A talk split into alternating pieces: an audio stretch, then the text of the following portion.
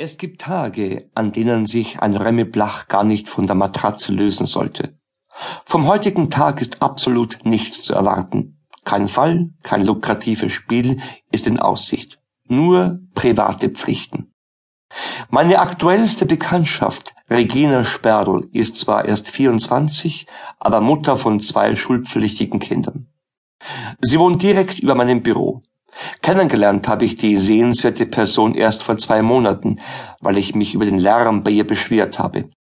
Ihre Kinder haben oben Katz und Maus gespielt, und mein dreiflammiger Altluster hat wie bei einem Erdbeben geschwankt. Sie hat mich mit einem Marillenlikör fürs Erste beruhigen können.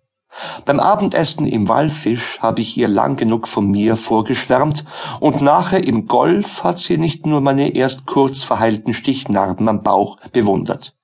Jedenfalls ist sie heute beim Begräbnis einer Tante in Wiener Neustadt und ich habe mich verpflichtet, ihr auf die Kinder zu schauen. Wenigstens kommen sie erst um eins aus der Schule. Wie jeden Tag steht Ernst Dolinak erst um 5.30 Uhr auf und schaltet das Radio, Jahrgang 54 ein, bevor er in die dunkle Küche schlürft, um sich den Milchkaffee zu machen. Im Regionalprogramm ist um 5.40 Uhr die deutsche Version des englischen Oldies The End zu hören. Eigentlich ein passendes Lied, wenn man bedenkt, dass Dolinak kurz nach 14 Uhr seinem Mörder die Wohnungstür öffnen wird.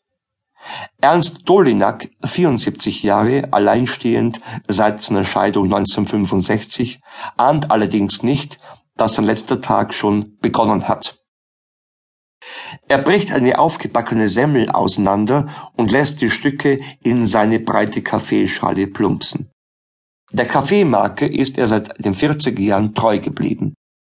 Wer Ernst Dolinak beim rituellen Frühstück beobachten würde, müsste annehmen, einen Mindestrentner vor sich zu haben, der sich jede Ausgabe extra zu überlegen hat. In Wirklichkeit gehört Dolinak das Zinshaus in der Ausstellungsstraße, in dem er nur eine Zimmer-Küche-Wohnung mit Gangklo bewohnt. Außerdem besitzt er vier weitere Häuser in der Brigittenau und im Floridsdorf.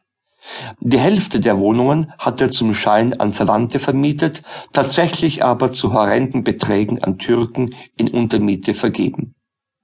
Wenn Ernst Dolinak das Haus nicht verlassen will, behält er den ganzen Tag seinen uralten, löchrigen Bademantel an.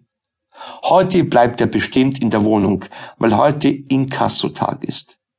Dolinak nimmt die monatlichen Mieten persönlich entgegen. An die Hausbewohner gibt er außerdem private Darlehen mit geschmalzenen Zinsen